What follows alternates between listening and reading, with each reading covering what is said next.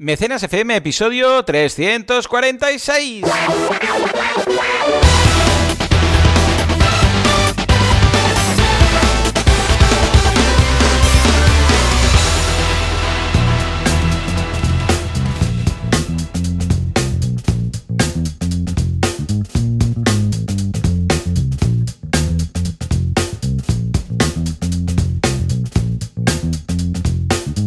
Hola, ¿qué tal? Muy buenas a todos, bienvenidos a Mecenas FM, el programa, el podcast, en el que hablamos de todos esos conceptos, técnicas, estrategias y noticias del crowdfunding, del frontfest, del front...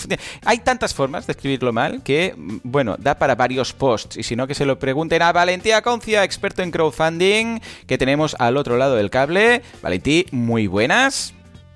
Muy buenas, aquí estamos yo con un poco de. un semitrancazo, diríamos, ¿no? Con el trancazo el ya sería que estaría en. El semitrancazo. Si fuera trancazo, estaría en la cama directamente, Directamente. con fiebre. Te hubiera enviado ahí un, un- un WhatsApp a la una, en plan, Joan, no puedo, muero, adiós.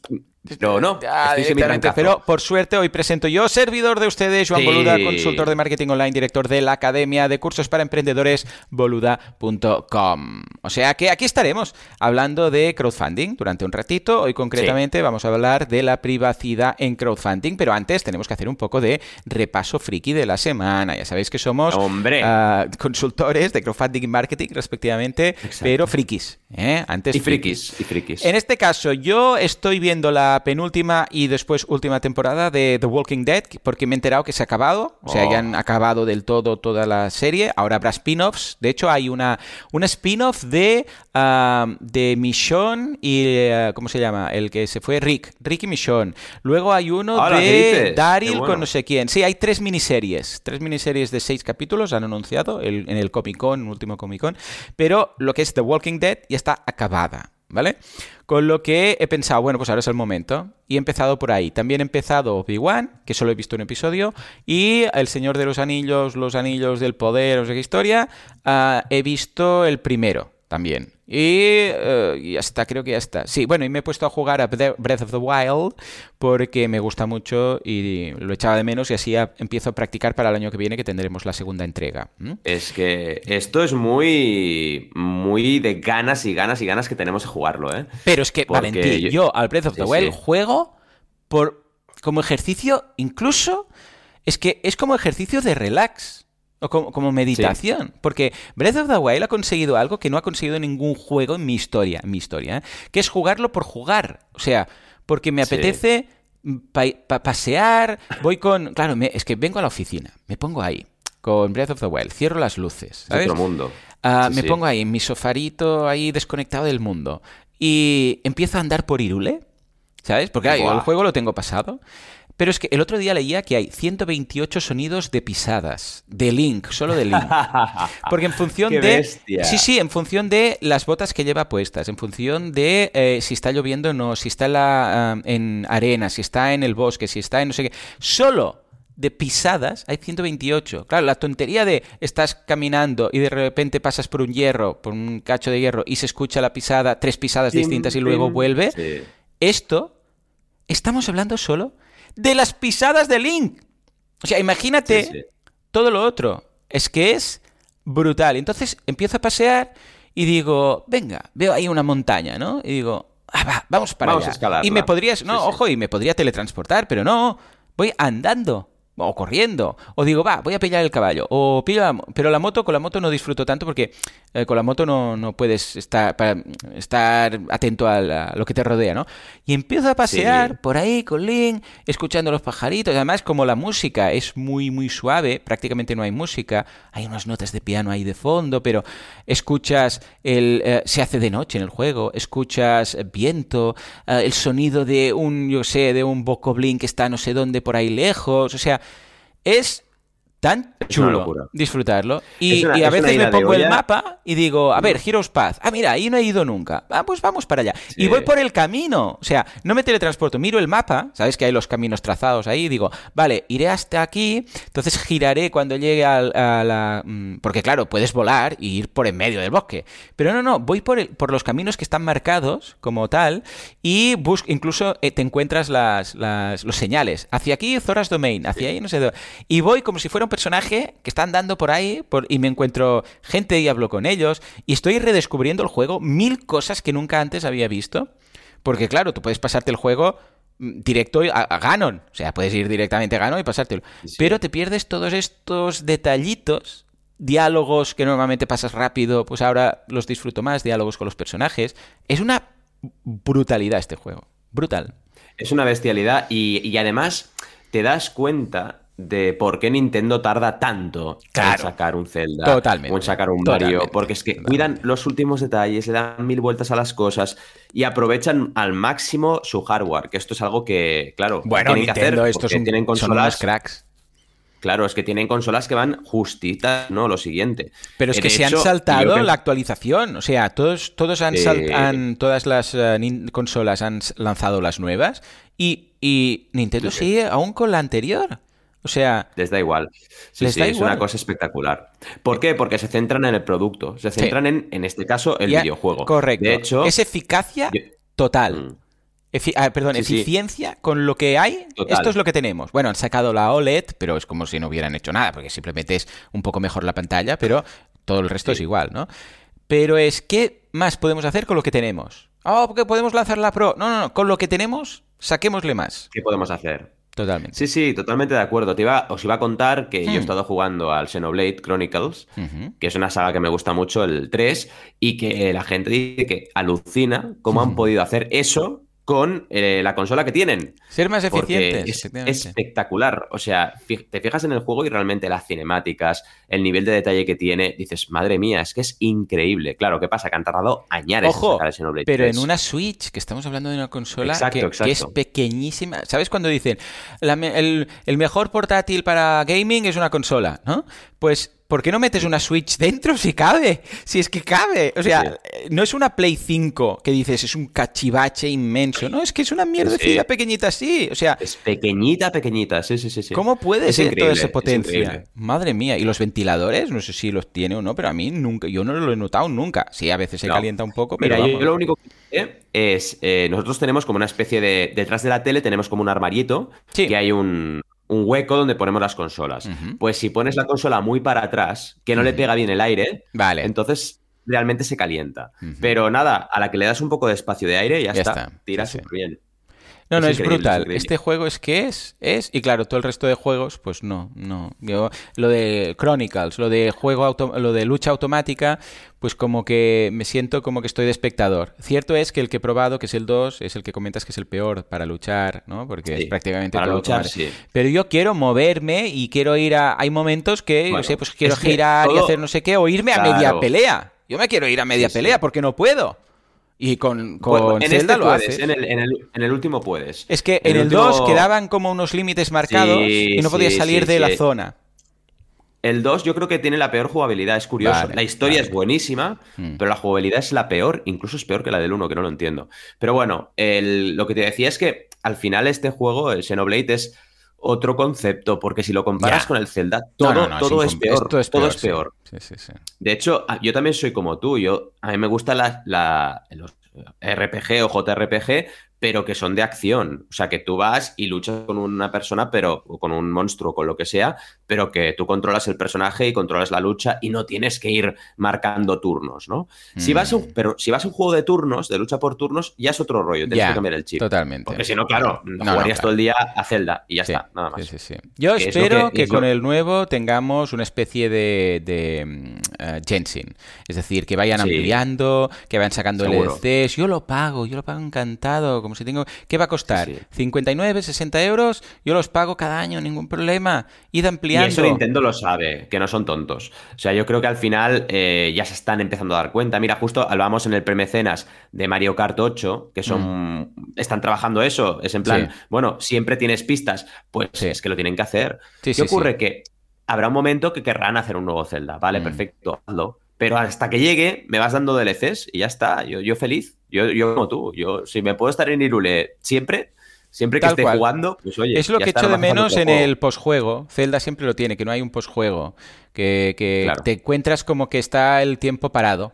Porque claro, mm, o sea, todo el mundo ya está más o menos claro, lo único que puedes hacer es luchar contra Ganon, ¿no? Pero que no hay nuevas misiones. En cambio, en Genshin hay argumento nuevo. O sea, ahora ampliamos, abrimos una zona y en estas aventuras. Ahora no sé qué, es lo único que ocurre con Zelda. Que claro, estás como que está todo congelado, que ya no avanzas, estás haciendo lo mismo eh, con la misma gente y has hablado todos los diálogos, es lo único. Pero si de vez en cuando, una vez cada, yo qué sé, cada mes o cada tres meses, amplían, cambian los diálogos, aparecen algunos personajes, o no hace falta ni ampliar mapa, ¿eh? Si se amplía el mapa mejor, pero que aparezcan unos nuevos retos, que aparezca un nuevo personaje, una side quest. Esto ya está, yo infinito, pago cada mes, me suscribo, lo que haga falta, porque para mí es una desconexión brutal. la desconexión que tengo con Zelda no la tengo con nada. Porque entras y tal. Y si pudiera ir, uh, percibir el juego como vivo, como en el caso de Genshin, entonces es ideal. Entonces es ideal. Que cada día tú en Genshin te conectas y cada día tienes cosas nuevas para hacer. Sí, cada día. No está todo y además en esta última actualización que han hecho lo han mejorado mucho porque ha sido una actualización que no es lo típico de misiones repetitivas, sino que han trabajado un montón. Claro. Y se nota, se nota. Y realmente es un reto también, ¿eh? Porque cada 40 días estar haciendo actualizaciones con tanto nivel es difícil, pero bueno, eh, es el nuevo mundo del videojuego. Es lo que tenemos hoy en día, lo que va a perdurar y lo que la gente quiere. La gente quiere, pues como las series, ¿no? Tener constantemente motivación. Pues con los videojuegos está pasando exactamente lo mismo. Y o vas así o no compites. Nintendo tiene que empezar a hacerlo. Eh, que siempre vas a tener un Mega Man, o vas a tener un Mario, o vas a tener un. Vale, ok. Pero tienes que tener un juego, aunque sea un book insignia, que vaya de este palo, porque si no vas a perderte una parte del mercado importantísima. Yo creo que lo saben, vaya. Totalmente. Yo tengo unas ganas. Estoy tan contento por la nueva entrega de Breath of the Wild. Y además que lo voy a disfrutar, que no voy a querer pasármelo. O sea, porque ya. reconozco que Breath of the Wild yo quería pasármelo. Pero aquí no. Aquí no quiero, quiero disfrutar, quiero hacer el 100% paso a paso, leerme bien todos los diálogos, ir mm, percibiendo y bueno, es que es que es vamos, mm, porque si no te empachas y de repente te lo has pasado y es, no, no, no, disfrútalo, disfrútalo. Y es lo que voy a hacer. A ver qué. Bueno, es como las series que te las ves todas de golpe, ¿no? Sí, Hay que disfrutar las cosas en la vida. Totalmente. En general, esta es la esta es la moraleja del, episodio. Disfruta, Disfruta la vida y nos vamos a por la actualidad. Bueno, va, primero hacemos un repaso rápido de nuestros cursos y nuestras cosillas. Que bueno, comparado con la semana pasada, esto es muy fácil, porque la semana pasada tuvimos que explicar todo lo del verano. Eh, yo he añadido un curso en boluda.com y un par de cursos en audiocursos. Uh, el de boluda.com es el curso de Advanced Custom Fields de Juanca Díaz para añadir contenido personalizado a WordPress. Y en audiocursos.com tenemos un curso de musicoterapia y un curso de crear un plan de nutrición para una dieta sana. ¿Y tú qué, Pues yo también con novedades más breves que el... Eh, el, digamos, el episodio pasado, donde tenemos herramientas en Kickstarter y herramientas en Indiegogo, la primera clase, es decir, dos cursos con sus dos primeras clases, y podéis aprender, ya sabéis que son clases en abiertas y todavía no sois suscriptores, y podéis ver un poco todo el la planificación del curso y cómo lo vamos a trabajar. Son cursos actualizados y estamos repasando todo lo que nos ofrecen cada una de las plataformas, incluso con demos de creación de proyecto en directo. Así que podéis ver campañas que hemos asesorado y campañas que ya están acabadas para ver cómo se ve el panel de control, cómo se puede analizar una campaña, etcétera, y campañas que se están iniciando para poder ver cómo se crea. Básicamente tenemos herramientas de creación, herramientas de gestión y herramientas de post-campaña, como tres bloques en cada uno de los cursos. Así que en cada uno de los cursos con sus 12 clases lo veréis. Y esta primera clase de cada uno de los cursos, Kickstarter Indigo, veremos un poco la planificación.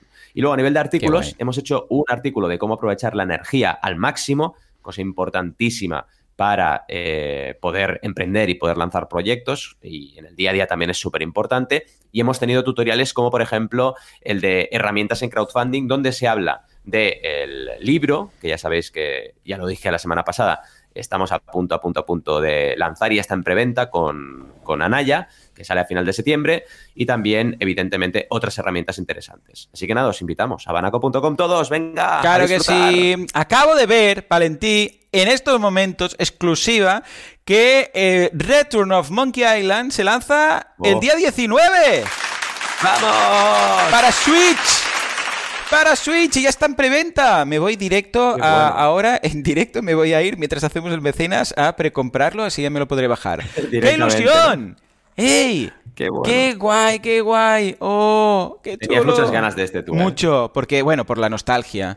Es que, claro, tenemos una edad, Valentí, que cuando sacan un videojuego que para nuestra infancia nos marcó, es un no-brainer.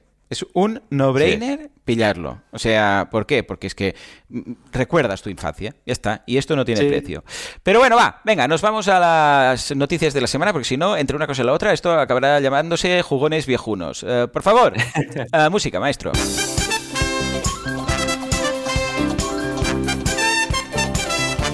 Empezamos con la mierda. ¿Por qué? Un bidet para crowdfunding. Eh, eh, eh.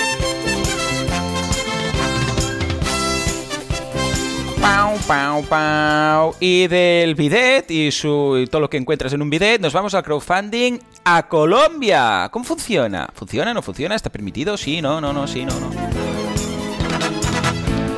Y finalmente nos vamos al Guggenheim. Algo que nadie sabe escribir es la, es la conexión con el crowdfunding. Crowdfunding y Guggenheim, nadie lo sabe escribir.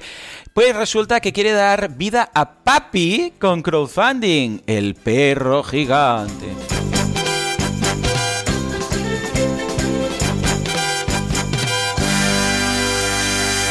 Oh yeah. Venga, va, vamos a empezar con el bidet.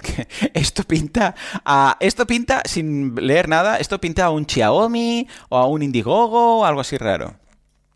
Sí, sí, la verdad es que va a sorprenderte, va a sorprenderte porque de entrada el eh, titular parece un poco como eso, ¿no? Eh, campaña de mierda, ¿no? Pero ya veréis que no, ya veréis que no, porque es la grande empresa Nevia, que Nevia es una empresa que lleva añares haciendo crowdfunding. Estos estaban cuando yo hice mi primera presentación prácticamente con una ducha. Empezaron con una ducha y es un ejemplo buenísimo de cómo hacer crowdfunding con productos complicados. Porque ya me diréis, ¿eh? comprarte una ducha por crowdfunding, que no la has probado, que no la has visto en una exposición, o en este caso un bidet que han creado, que es parecido, no sé si habéis ido a Japón o habéis visto alguna serie de Japón y sabéis cómo son los bidets que tienes de todo, tienes una taza del váter, pero tienes un bidet incorporado, pues esto es lo mismo, ¿vale? Y está muy bien pensado. ¿Por qué? Porque, oye, el tema de la higiene es complicado de llevar y el tema de los bidets también. Y en este caso está bueno, súper pensado para que esté esterilizado constantemente, para que evidentemente tengas diferentes niveles de, de curioso, ¿eh? lo del, curioso lo del, lo del, eh, lo de los... Eh, no, en, Japón, lo de los lavabos, ¿eh? O sea, lo de... Sí Siempre ha sido algo que en, el resto del mundo todo el mundo sigue con el roca y en Japón ha sido como, no sé, que, es curioso porque es un tema cultural en, otros países. Es un tema cultural. Lado de hecho, eh, la anécdota es que tienes el ruido de tirar la cadena, pero no tiras la cadena de verdad. Y esto es porque, claro, les da vergüenza, yo qué sé, tirarse un pedo. Ya, claro, claro. Eh, el ruido de tirar la cadena para que se parezca para que tú puedas hacer lo que tengas que hacer, ¿no? Es curiosísimo, es súper curioso. Y realmente, bueno, eso ya es un extremo, pero este Nevia está pensado para todo el mundo y además se instala en la taza. Entonces, si no tienes espacio, que esto es muy típico, ¿eh? Esto, de hecho, mira, yo con mi mujer, cuando íbamos decidiendo casa, eh, queríamos con bidet y tenemos bidet en los dos baños, cosa muy poco habitual hoy en día. Muy poco, nosotros siempre pedíamos quitarlo. Por eso, por eso. Pues esto lo soluciona, porque tienes el bidet incorporado en la taza.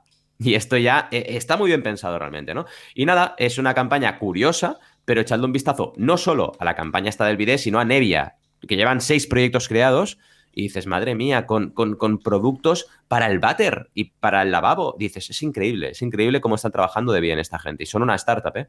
Así que he echado un vistazo, porque está muy bien. Muy bien, muy bien. Pues nada, que sepas que ya he pagado Monkey Island 24,95, que me ha parecido incluso un precio bajo, 24,99 de hecho. Ah, o sea que ya tengo la ¿eh? pre-reserva y lo estoy viendo en estos momentos en mi Switch. Eh, bueno, lo que te dejan ver ahí el cachito lo que Te dejan ver, ¿no? Pero vamos, ya está. Ay, ay, qué ilusión. Dice aquí que me lo podré bajar siete días antes y luego ejecutarlo. Ya sabes cómo va esto cuando pre Bueno, tú no eres mucho de precomprar online. no, no, pero lo conozco. Pues entonces lo, podré bajar dentro de nada. Oh, qué ilusión, qué ilusión. Bueno, pues nada, ahora sí, nos vamos al fantástico mundo de Colombia y el crowdfunding ahí. ¿Cómo está el panorama? Habíamos hablado de México y tal, eh, de crowdfunding, pero en Colombia no sé cómo está el tema. Pues está, la verdad es que bien, bien, y es bueno lo que estamos haciendo también de ir eh, analizando las noticias sobre cada país, como lo, cómo lo ven al final, ¿no? Y en este caso, pues tenemos un artículo interesante donde hablan de, bueno, lo que sería el desarrollo del crowdfunding en Colombia, ¿no? Y está bien porque tienes un vídeo que te explica un poquito de cómo lo están desarrollando, tienes también el cómo funciona y es interesante cómo lo, cómo lo ven, ¿no? El mm. emprendedor envía su propuesta, una vez publicado el proyecto, lo que les falta es lo de siempre, ¿no? Eh, digamos, tener el análisis de la complejidad que comporta una campaña. Pero, por ejemplo, tienen un apartado donde ven ventajas, ¿no? Y hablan, por ejemplo, de la democratización del de la financiación, de que el emprendedor, por ejemplo, eh, tenga un riesgo demasiado elevado, eh, también eh, encontrar nuevos mercados y nuevos clientes, etcétera. Así que, bueno, están empezando, pero ya al menos van hablando de crowdfunding en Colombia.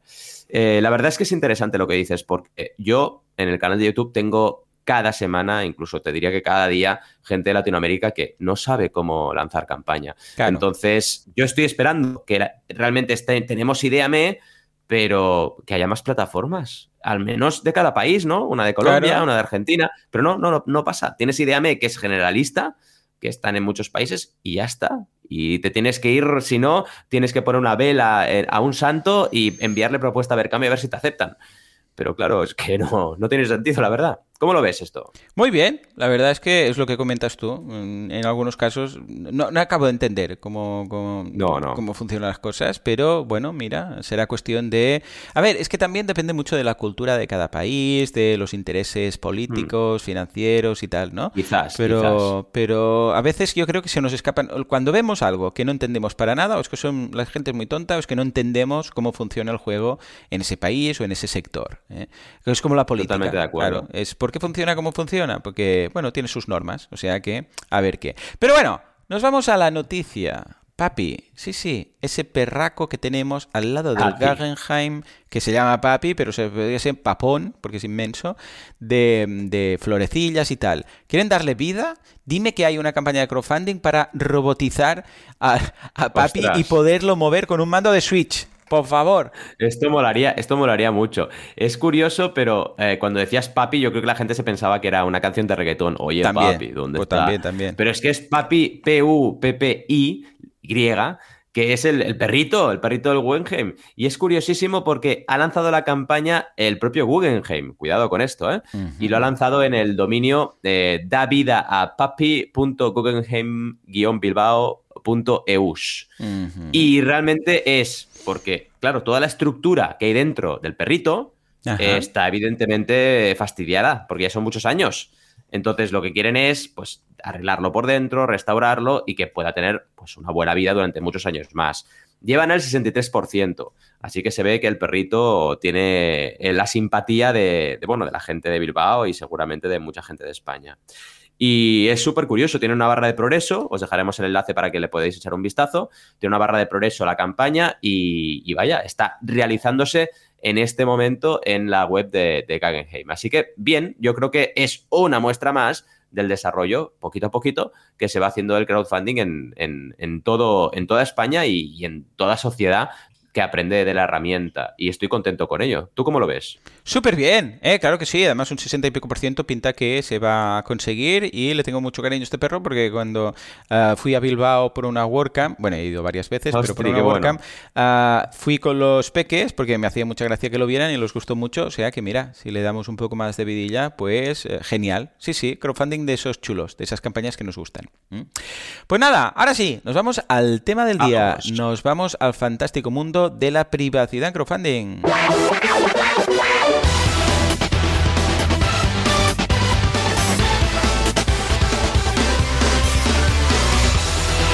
Oh yeah, oh yeah, oh yeah, yeah, yeah. Antes de nada, acordar sus el día 28 de octubre de 2022, o sea, el mes que viene. Estamos hablando de un mes y 18 días, que por cierto ya me habré pasado el Monkey Island.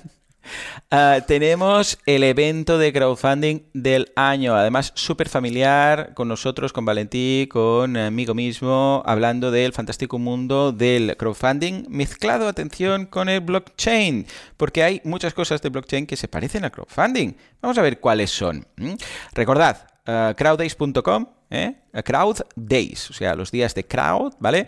Ahí podéis pillar la entrada. Y justo el día siguiente es el emo, o sea que los que vengáis al evento de marketing online del sábado, si queréis, podéis venir un poco antes, el día antes, el viernes, y aprovecháis y hacéis un 2x1, ¿sí o no?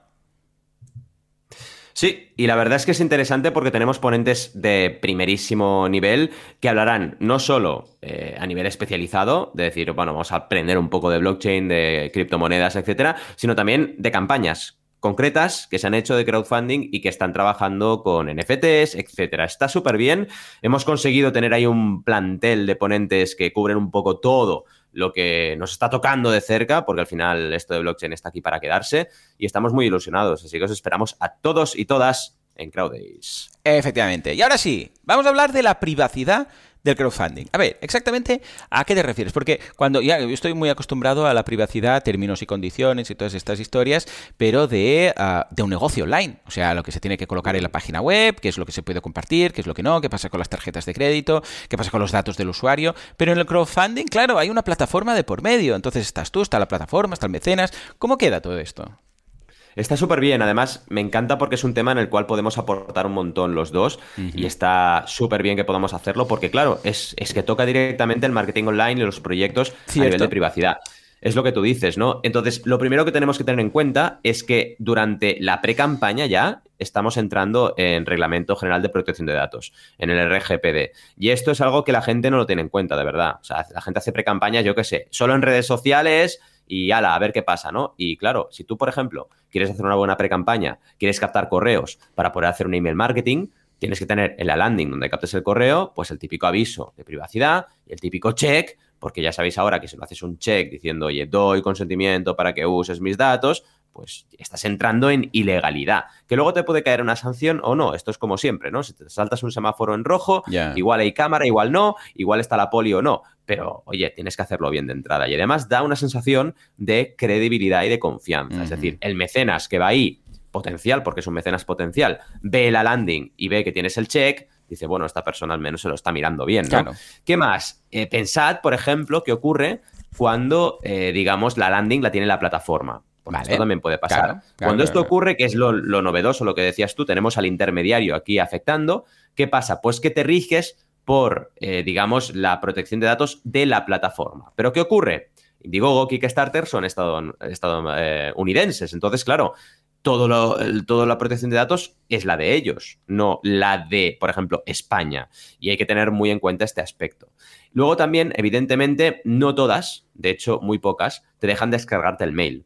Entonces, tú vas a tener contacto con esa persona que se ha apuntado a través de la landing de, por ejemplo, Kickstarter, que te permite crear una landing ¿eh? muy sencillita, de hecho, para mí demasiado sencilla, pero te permite. Pero esa gente solamente habrá hecho un like en esa página.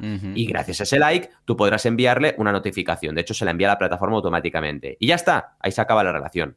Claro, eso está a años luz, y son años luz, de tener tú el mail y poder hacer una gestión propia de una campaña de marketing online en condiciones, enviando mail, recordatorios, oye tal, que empezamos tal día, no sé qué, estad atentos y todo eso es súper importante. Y ahí sí que la RGPD entra en primer lugar y tienes que estar súper atento a lo que estás haciendo. Además, te sirve también para adaptar tu web, porque tendrás que crear todas las condiciones de contratación. Os dejamos un ejemplo, por ejemplo, el de banaco.com para que lo veáis. También tendrás que crear la landing con el check, y esto te sirve para nuevas landings que puedas hacer en un futuro. Entonces, si estáis empezando y todavía no tenéis ninguna web con esta ley eh, bien aplicada, pues es una buena oportunidad para hacerlo ya de entrada y es interesante. Segundo bloque, en, en campaña ¿qué pasa? Porque claro, mm, estamos ya eh, en pre-campaña, tenemos los datos, hacemos la campaña sin problemas. El otro punto en el cual empieza a entrar en vigor la ley es cuando tú tienes que enviar formularios para pedir más información, porque acordaos que estamos hablando de preventas en crowdfunding de recompensa. Entonces, cuando acaba la campaña, tienes que pedir datos de envío, Tienes que pedir, por ejemplo, las tallas, si hay tallas, tienes que pedir el modelo, si hay diferentes modelos, Y todo esto tienes que hacerlo a través de formularios normalmente que tienes a disposición en la plataforma. Puedes usar herramientas que ya lo sabéis porque lo hemos visto en algún episodio, externas como BackerKit. Y ahí pues tienes otra plataforma que tiene sus propias, digamos, eh, leyes que imperan sobre la protección de datos. Pero en cualquier caso, tú cuando recibas todo esto, tienes que ir con mucho cuidado. Porque os pongo un ejemplo. Imaginaos que acabamos en Kickstarter Indiegogo una campaña. Bien, enviamos formularios. Bien. Y en ese formulario pedimos el mail. Claro. Pues cuidado. Claro, Porque tú no tienes el check. En el formulario de Kickstarter no tienes el check para decir acepto la política. Tendrás el mail de la persona, pero tendrás que pedirle, porque así es como funciona la ley, al menos en España, tendrás que pedirle autorización para hacer lo que sea con ese mail, porque no te la ha dado. Simplemente te ha dejado el mail en el formulario para, por ejemplo, si hay alguna duda o consulta eh, referente al envío. Pero si tú luego quieres eso, meterlo en una newsletter, tienes que pedir autorización. Y ahí es donde tenemos que ir con pies de plomo en crowdfunding, porque en esa transferencia de información es donde se lía. Donde tú, oye, si no tienes el ok de ese mail, te puede caer una, buena multa, ¿no? ¿Qué más? Em, lo importante es, eh, por ejemplo, imaginaos, ¿eh? Queréis lanzar una siguiente campaña. Si tú no pides el mail y no te mueves de Kickstarter o Indiegogo, no pasa nada porque estás siempre, digamos, adscrito o suscrito a lo que sería la, ley de la plataforma. Tú haces una nueva campaña, haces, por ejemplo, una actualización en la campaña anterior y todo el mundo recibe un mail. Pero es un mail interno de Kickstarter que tú no estás viendo el mail, el email, el correo electrónico, el arroba de tu mecenas. Entonces nunca va a pasar nada. El problema viene cuando necesitas y quieres el mail para luego hacer email marketing. Ahí sí.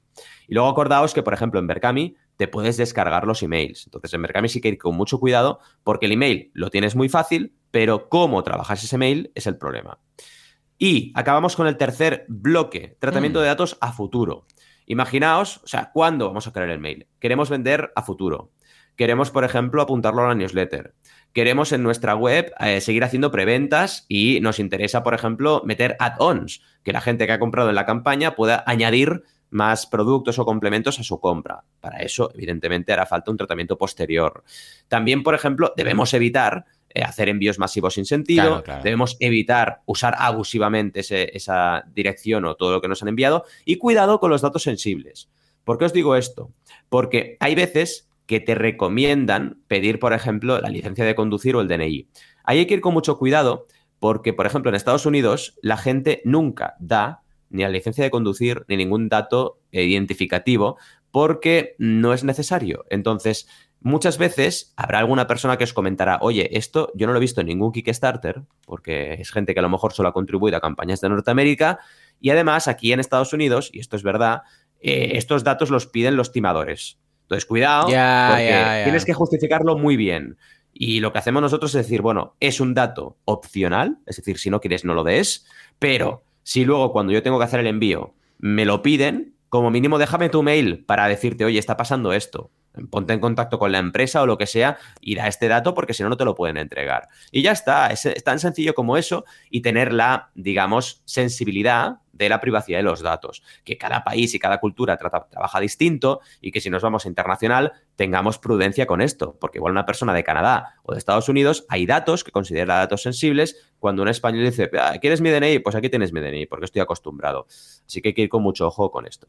En fin, ¿qué te parece un poquito todo? Ah, perdón, antes de acabar, hmm. es interesantísimo lo que está haciendo Tropic Field, último ejemplo, porque ha creado eh, la Tropic Field Nation, esto es súper bueno para tratamiento de datos en post-campaña, que es una, digamos, eh, bueno, una web o una comunidad para el tema de los referidos en marketing. Ah, y esto también es interesante hacerlo, ¿no? Te apuntas y puedes obtener descuentos, etcétera. Entonces, fijaos hasta qué punto es importante pues cuidar la privacidad y cuidar los datos, porque al final te da la vida a nivel de marketing y de lo que puedes hacer con esos datos cuando la campaña acaba. Y ahora sí, por favor, adelante, Joan, comenta, claro comenta. Sí, lo veo clave porque fijémonos lo que decía antes, hay un componente más en esta compra o precompra, como queréis llamarla, uh, que es la plataforma. Uh, normalmente queda todo entre tú y el cliente, pero si hay un marketplace del por medio, como no deja de ser Berkami, para entendernos, uh, claro, ¿qué pasa aquí?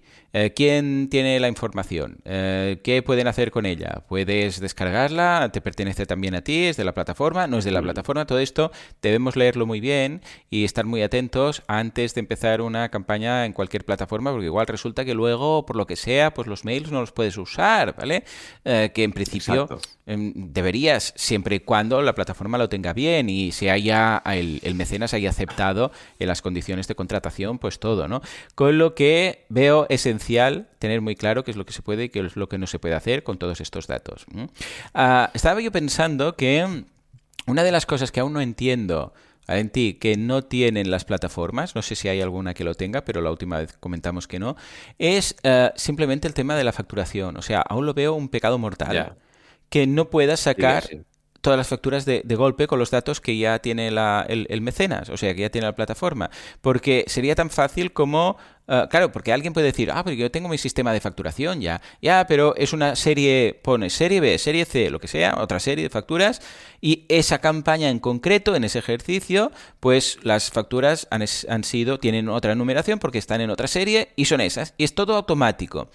Porque es que, mm. ¿cómo hace la gente? Un día deberíamos hablar solo de esto, porque ¿Qué hace la gente que tiene una campaña de, yo sé, 3.000 mecenas o 600 o 500? La gente hace el, cabra loca. La gente hace, pues voy a hacer una factura a Kickstarter. ¡Hala! Y se quedan tan anchos. Sí, sí, hace las cosas así. Entonces, claro, bueno, eh, ¿qué pasa? Que si te ven una inspección, te van a crujir. Claro, porque 300 mecenas son 300 facturas. Bueno, y si hay algún mecenas con más de una recompensa más.